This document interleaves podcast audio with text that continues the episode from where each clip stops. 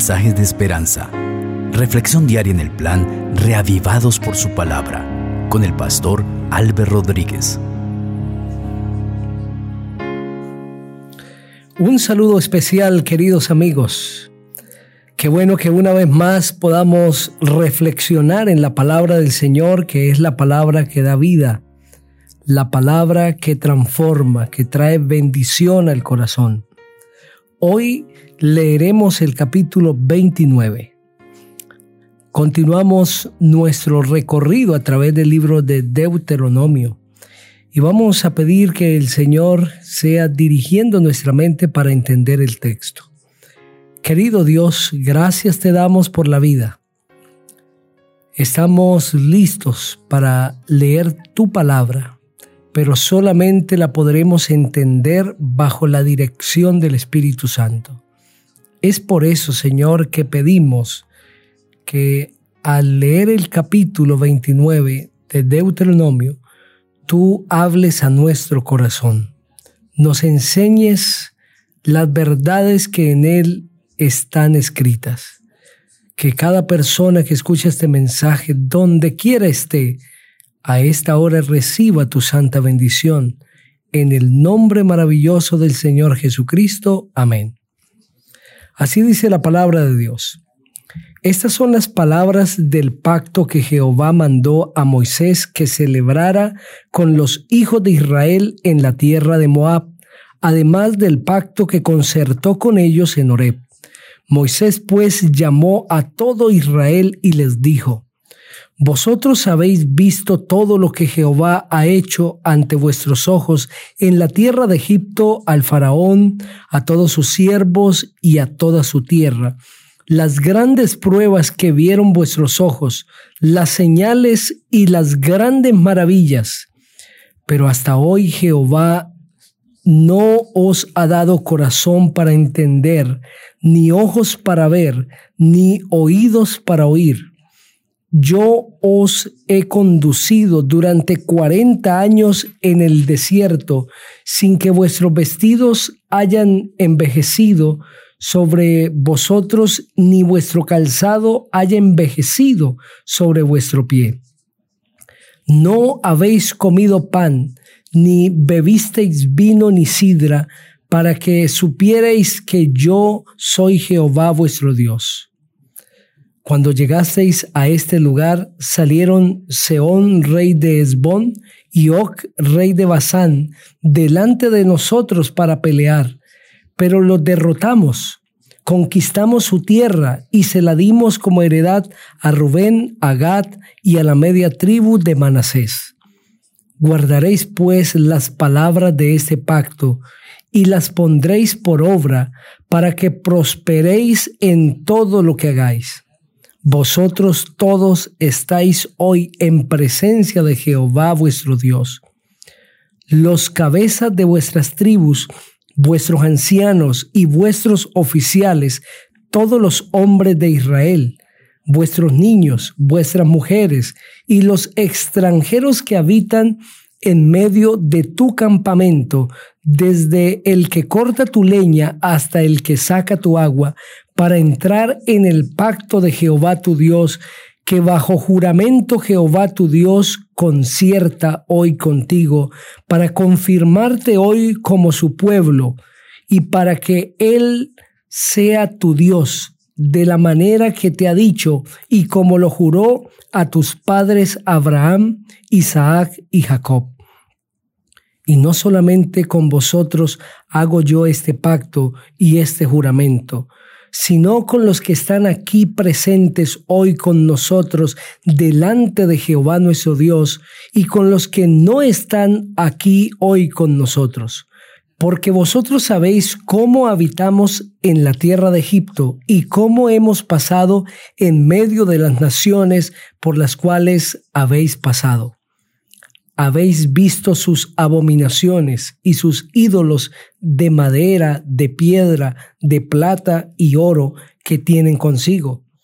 No sea que haya entre vosotros hombre o mujer, familia o tribu, cuyo corazón se aparte hoy de Jehová nuestro Dios para ir a servir a los dioses de esas naciones.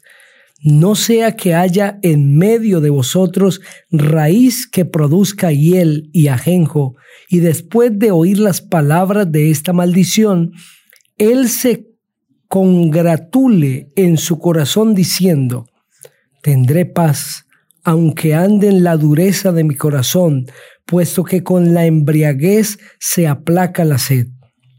No querrá Jehová perdonarlo, sino que entonces humeará la ira de Jehová y su celo sobre ese hombre.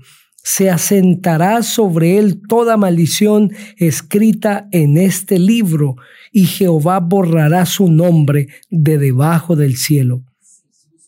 Jehová lo apartará de todas las tribus de Israel para mal conforme a todas las maldiciones del pacto escrito en este libro de la ley.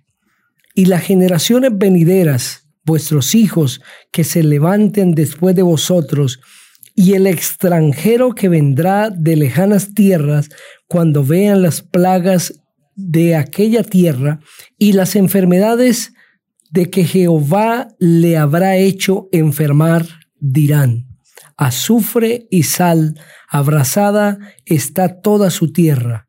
No será sembrada ni producirá, ni crecerá en ella hierba alguna, como sucedió en la destrucción de Sodoma y de Gomorra, de Adma y de Seboim, las cuales Jehová destruyó en su furor y en su ira. Más aún, todas las naciones preguntarán, ¿por qué hizo Jehová esto en esta tierra?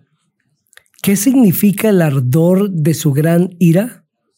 Entonces responderán, por cuanto dejaron el pacto de Jehová, el Dios de sus padres, que él concertó con ellos cuando los sacó de la tierra de Egipto, fueron a servir a dioses ajenos y se inclinaron ante dioses que no conocían y que ninguna cosa les habían dado por tanto se encendió la ira de Jehová contra esta tierra para traer sobre ella todas las maldiciones escritas en este libro. Jehová los desarraigó de su tierra con su ira, con su furor y con gran indignación, y los arrojó a otra tierra como hoy se ve. Las cosas secretas pertenecen a Jehová nuestro Dios, pero las reveladas son para nosotros y para nuestros hijos para siempre, a fin de que cumplamos todas las palabras de esta ley. Amén. A través de ese capítulo, el Señor presenta su deseo de establecer un pacto permanente, perenne, con el pueblo de Israel. El pueblo de Israel está en la tierra de Moab y el Señor quiere establecer con ellos este pacto de fidelidad. Les recuerda a Dios todo lo que el pueblo ha visto, las grandes maravillas que Jehová ha hecho con ellos, para que ellos puedan tener la certeza de que el Señor camina con ellos, que el Señor los defiende, que Dios los ama, que tiene un plan especial para su vida.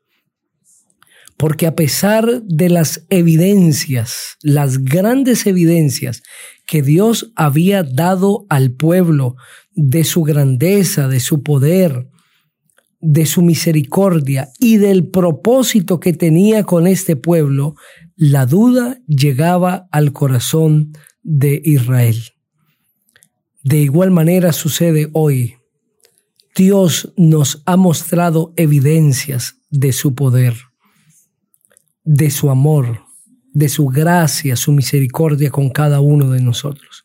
Si no fuera por esto, no tendríamos vida pero a veces la duda llega al corazón y nos preguntamos si realmente Dios nos ama, si Dios nos escucha, si Él seguirá cumpliendo su propósito en nuestra vida, si llegaremos al fin que Dios tiene para mí. entonces es necesario mirar hacia atrás. El Señor le recuerda al pueblo de Israel la manera como Él los ha conducido hasta este momento, cómo los ha guiado, cuántas maravillas ha hecho delante de ellos. De la misma forma, hoy nosotros tenemos que mirar hacia atrás para contemplar la obra poderosa de Dios, para ver su amor expresándose cada día, para ver su poder, cómo ha obrado en nuestro favor, cómo su gracia nos ha tratado mejor de lo que nosotros merecemos. Y allí, cuando vemos en nuestra historia el poder de Dios, su gracia dirigiendo nuestra vida, no quedará otra conclusión diferente que Dios nos ama, que ha estado presente en nuestra vida y que nos está conduciendo para la realización de sus propósitos.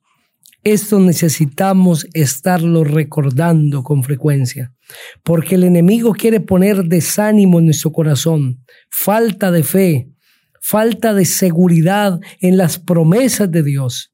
Quiere hacernos dudar que la palabra de Dios no se cumplirá.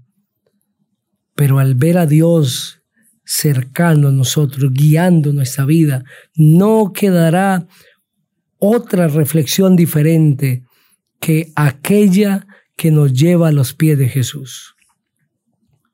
Seguramente hoy estoy hablando para alguien que está dudando del amor y del poder de Dios, que se está preguntando si realmente Dios tiene interés en su vida o en sus acontecimientos.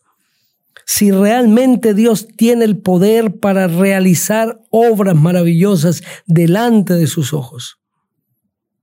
Mira hacia atrás, contempla cómo el Señor te ha conducido hasta ahora y allí te convencerás de quién es Dios y de cuán cercano está a tu vida. Recordando esto, el Señor quiere establecer ese pacto con el pueblo de Israel, un pacto de fidelidad. Dios quiere que el pueblo establezca esa relación personal con Él. Dios quiere que el pueblo aborrezca la idolatría, la apostasía y se entregue totalmente a Él. De la misma manera, Dios tiene hoy un pacto contigo y lo quiere establecer, un pacto de fidelidad para tu vida deseando bendecirte. Este capítulo concluye con una de las más grandes revelaciones para el hombre. Conclusiones. Las cosas secretas pertenecen a Jehová nuestro Dios, pero las reveladas son para nosotros y para nuestros hijos para siempre, a fin de que cumplamos todas las palabras de esa ley. Hay cosas secretas que Dios nunca ha revelado. Pero todo lo que Dios ha revelado es para nosotros y para nuestro bien.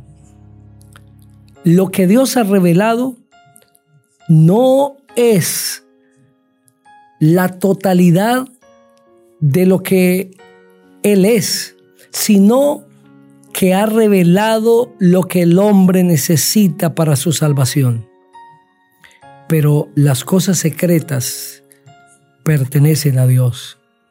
No nos preguntemos por aquellas cosas que Dios no nos ha revelado, no entremos en ellas porque vamos a llegar a conclusiones hipotéticas y escépticas, pero sí profundicemos en lo que Dios ha revelado porque en ello hay salvación y hay bendición.